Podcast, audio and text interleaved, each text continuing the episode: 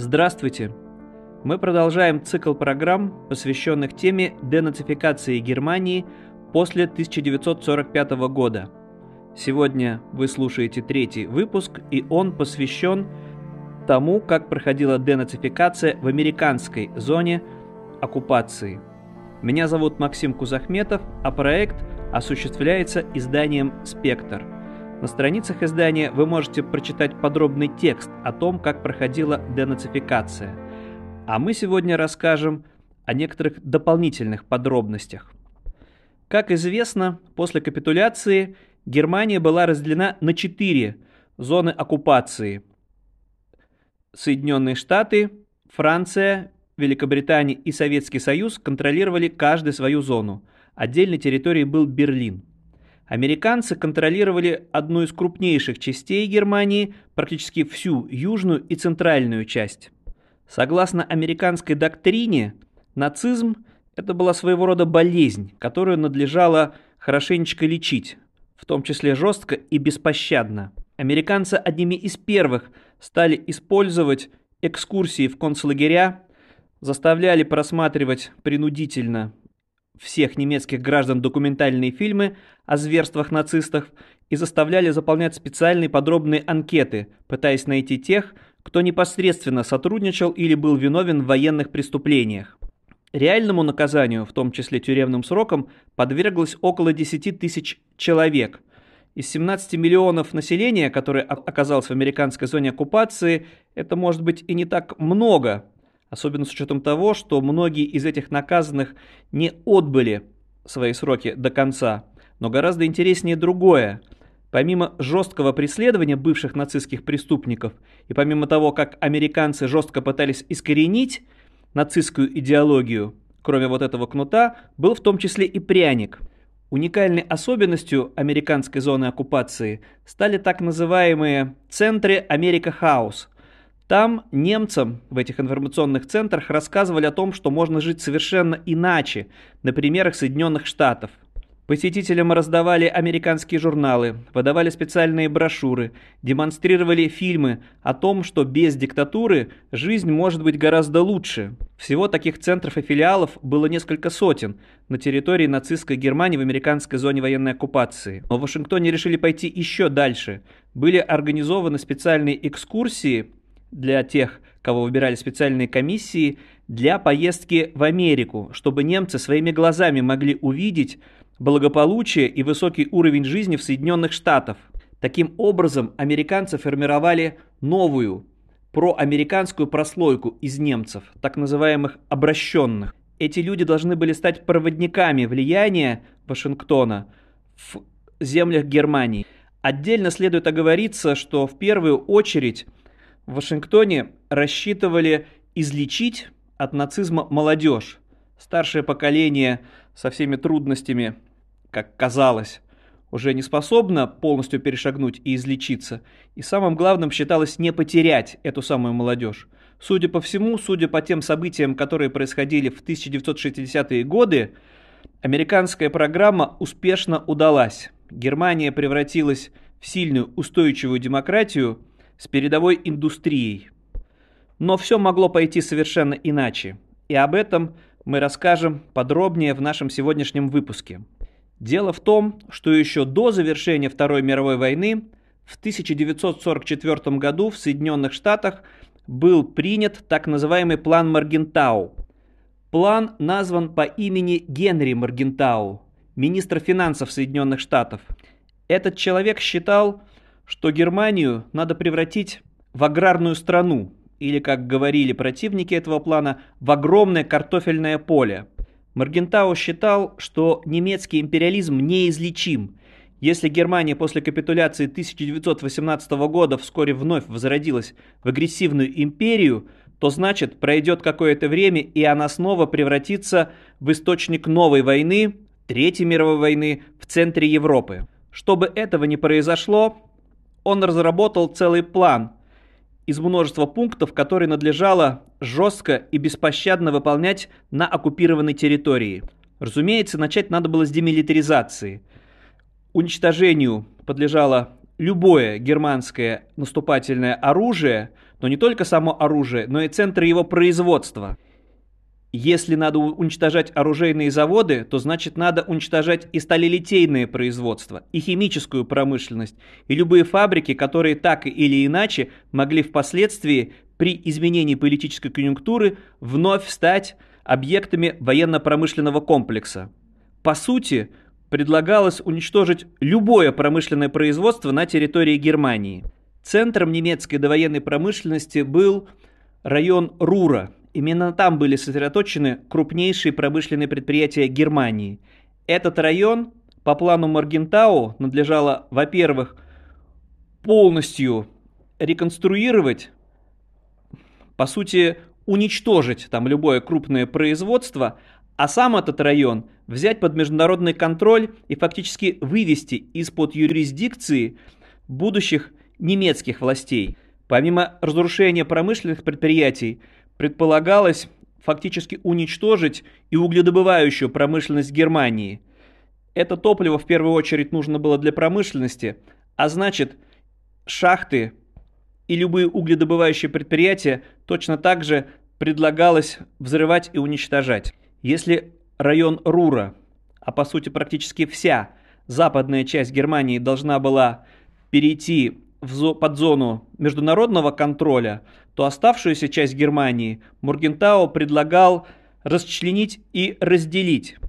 По договоренности с Москвой самые восточные области, Пруссию, предполагалось, впоследствии это было осуществлено, передать под контроль России, точнее тогда Советского Союза и Польской Народной Республики, своеобразного вассала Сталинской империи. Этот план был осуществлен, а немецкое население, то, которое не успело эвакуироваться до завершения войны, было депортировано. Точно так же в состав польского государства переходил промышленно развитый район Силезии. Это нынешний юго-запад Польши. Но и оставшаяся территория не должна была остаться целостной, такой изрядно сокращенной Германии. По плану предполагалось разделить на, дв- на два новых независимых государства – Северную Германию и Южную Германию. Правда, возникал вопрос, как же Германия, лишенная промышленного производства, а по сути вообще любого фабричного производства, сможет выплачивать репарации. Тут Маргентау, к удивлению союзников, считал, что не стоит требовать с Германии репарации, потому что после 1918 года Германия согласилась платить за разрушение в ходе Первой мировой войны, в частности Франции, но это не спасло Европу от возрождения германского империализма и от новой войны. Поэтому от репараций нужно вообще отказаться. Главное, чтобы Германия не имела в своем распоряжении, будущее послевоенная Германия, ресурсов для возрождения военно-промышленного производства. Собственно, из-за этого пункта планом Аргентао и начались трения между будущими победителями и союзниками. Великобританию не устраивал такой план по разным причинам. Ну, во-первых, и с этим был солидарен Париж именно потому, что невозможно было рассчитывать на репарации. Может быть, Соединенным Штатам было все равно, Вашингтон не пострадал от немецких бомбардировок, а Лондон и особенно Париж рассчитывали получить компенсацию за разрушение. Во-вторых, от превращения Германии в огромную аграрную страну выигрывала все равно Америка, лишая серьезного конкурента в Европе в виде Германии. Вместе с тем, в 1945 году было очевидно, что уничтожение германской промышленности оставляет без работы десятки миллионов немцев, а уничтожение химической промышленности лишает Германию возможности производить удобрения – а значит резко падает урожайность и страна, послевоенная Германия, обречена на голод, что в общем-то и произошло в 1946 году. Кроме перечисленных пунктов, Маргентау предусмотрел еще несколько процессов, которые должны были быть осуществлены. В частности, децентрализация банковской системы, запрет внешней торговли и еще одно удивительное обстоятельство – он требовал полной вырубки немецких лесов. Ну, как нетрудно догадаться, последний пункт, к счастью, так и не был не то что реализован, к его реализации даже не приступили. Тем не менее, частично, начиная с середины 1945 года, план Маргентау стал осуществляться. Были разрушены, уничтожены, демонтированы сотни немецких промышленных предприятий. Были уничтожены верфи, даже те, которые были предназначены для производства гражданских судов, именно на тот случай, если вдруг возродится германский империализм, и эти верфи снова станут строить даже, может быть, не боевые корабли, а самое страшное – подводные лодки. Как известно, немецкие подводники во время Второй мировой войны утопили сотни американских, в первую очередь, конечно же, не военных кораблей, а грузовых и пассажирских. Все-таки этот жутковатый план превращения Германии в аграрную страну состоящую из нескольких независимых частей, так и не был осуществлен. Пожалуй, главным обстоятельством стала не позиция Лондона и Парижа, и, конечно же, не жалость к поверженным немцам, а несколько иные, более практическо-политические соображения. Уже к концу 1945 года стало понятно, что новый миропорядок весьма условный и весьма зыбкий. Иосиф Сталин не выполнил ни одного из своих обещаний и взял страны Восточной Европы под бдительный контроль, навязав в этих государствах вассальные коммунистическо-большевистские правительства. Однако вскоре стало понятно, что Москва распространила свою власть не только на страны Восточной Европы, но и на Азию – причем на крупнейшее и самое густонаселенное государство Азии, на Китай. Уже в 1946 году было понятно, что коммунисты одерживают верх, и совсем скоро Китай может превратиться в еще одну коммунистическую страну. Именно эти обстоятельства в итоге привели к изменению представлений в Вашингтоне о том, как надо обращаться с поверженной Германией. Странам Запада, ожидающим новой эскалации или новой войны, требовался надежный союзник в Европе, союзник, не зараженный коммунистической идеологией. Как нетрудно догадаться, бедность, унижение, голод в Германии серьезно играли на руку левакам и коммунистам на территориях именно Западной Германии. Решающий переворот произошел – в 1947 году с началом Холодной войны, когда в Германию прибыл экс-президент США Герберт Гувер. По возвращении в США он написал, что план по превращению Германии в аграрное государство нереализуем. Во-первых, придется куда-то деть как минимум 25 миллионов человек, которые не смогут прокормиться – только земледельческим трудом. А во-вторых, будет потерян очень важный союзник в будущем противостоянии с восточным опасным соседом, в котором у власти коммунисты. Мнение Гувера охотно поддержали в Париже и в Лондоне, в том числе и потому, что рассчитывали получить в будущем репарации с Германией, в которой будет возрождена промышленность в которой, возможно, появятся доходы, и, соответственно, новая Германия сможет платить по счетам.